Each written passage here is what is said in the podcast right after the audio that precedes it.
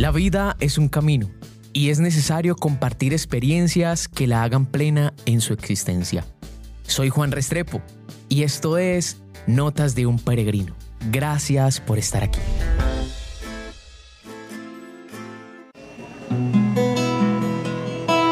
Cada día que pasa, crece en mí la confianza que nada me podrá separar de ti.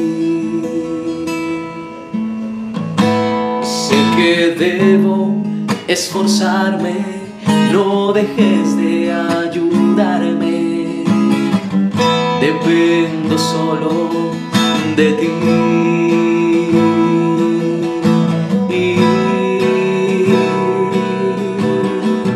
Y es que tu amor me sostiene.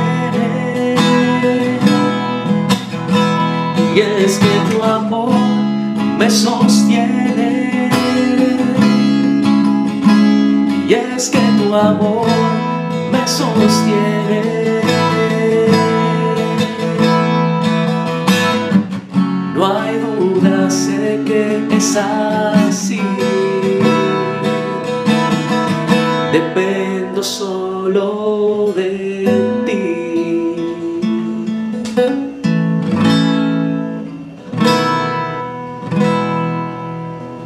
Un saludo muy especial, mis queridos hermanos. Qué alegría nuevamente encontrarnos en este camino de fe, de amor y de experiencia de vida.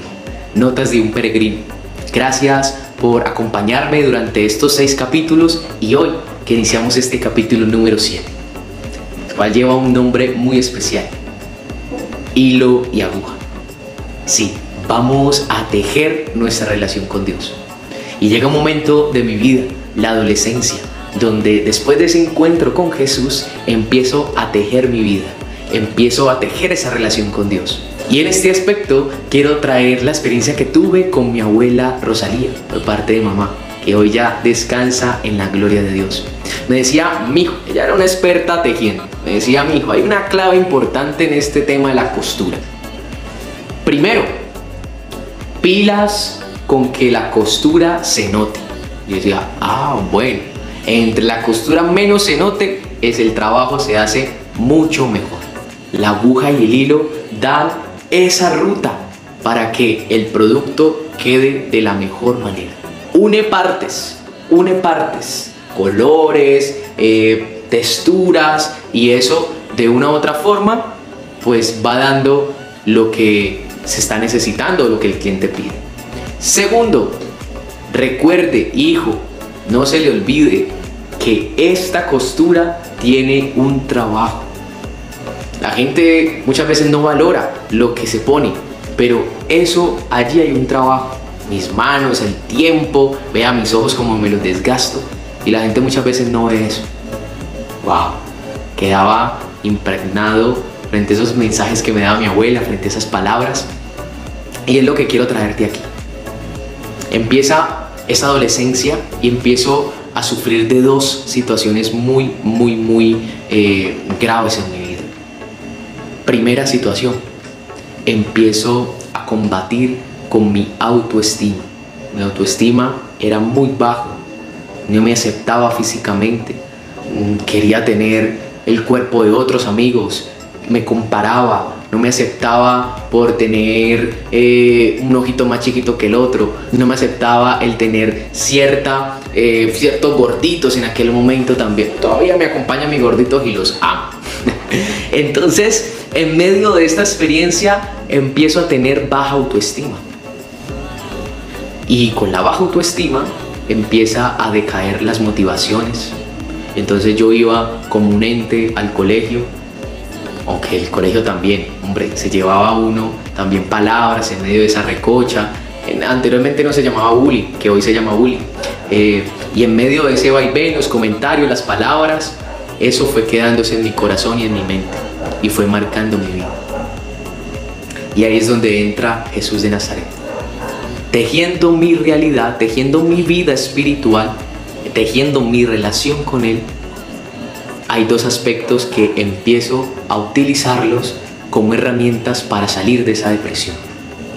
Primero, si Jesús me ama tal cual como soy, si Dios Padre es mi creador, si el Espíritu Santo es el que me da ese soplo de vida, ¿cómo yo no aceptarme tal cual como soy? Entonces le decía al Señor, Señor, enséñame a amarme, enséñame a valorarme, enséñame a quererme. Entonces empezaba allí una historia nueva en mi vida. La depresión surge como un segundo aspecto, porque cuando estaba aquí combatiendo con la autoestima, llega la depresión. Pensamientos del pasado, situaciones que viví anteriormente y pensamientos que llegaban a mi vida.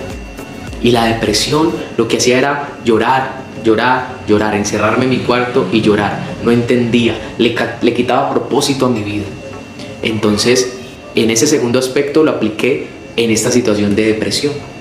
Le pedí a Dios, Señor, acompáñame a mi pasado, acompáñame a mis recuerdos, a esos recuerdos dolorosos, a esos sufrimientos. Y ve tú cerrando, sanando, transformando, restaurando. Y allí empecé a salir de esa depresión, empecé a subir mi autoestima y a decirle al Señor claramente, aquí estoy para seguir tejiendo mi vida en ti.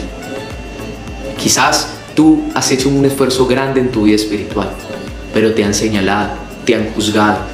No te preocupes por lo externo. Tú no puedes controlar el pensamiento de los demás. Tú no puedes irte también a, tratar de controlar lo que puedan decir de ti, lo que piensen de ti. No, trabaja en ti, construye en ti, teje en ti esa relación con Dios y poco a poco seguiremos dando de eso que Dios nos ha dado, de ese amor, de esa fraternidad, de ese servicio al otro.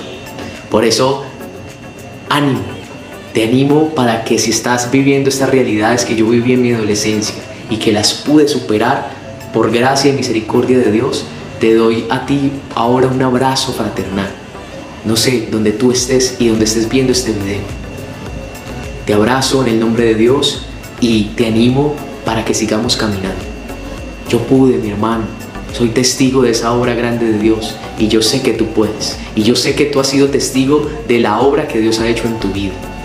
Recuerda que tu historia de vida sea hoy el bálsamo para otros hermanos. Si tú pudiste salir, no te quedes callado. De siempre hacia adelante. Ve a proclamar la buena nueva. Hablemos siempre de esperanza, de alegría, de un día mejor, de un presente que estamos viviendo de la mejor manera.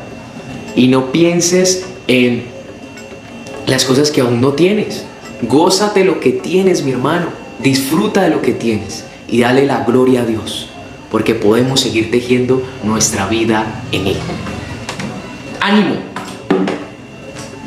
Que el Señor te bendiga, que el Señor te siga acompañando en este camino. Gracias por estar aquí y por seguir adelante en Notas de un Peregrino. Chao, chao. Gracias por escucharme. Recuerda suscribirte a mi canal y puedes encontrarme en todas las redes sociales como Notas de un Peregrino. Dios te bendiga.